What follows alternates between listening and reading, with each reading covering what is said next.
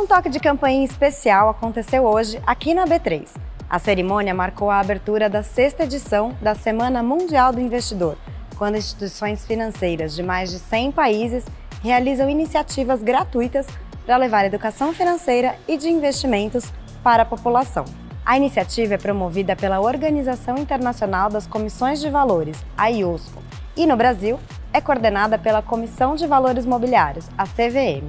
Para acessar a agenda de conteúdos da semana e ficar cada vez mais por dentro do mundo dos investimentos, acesse o site semanadoinvestidor.cvm.gov.br.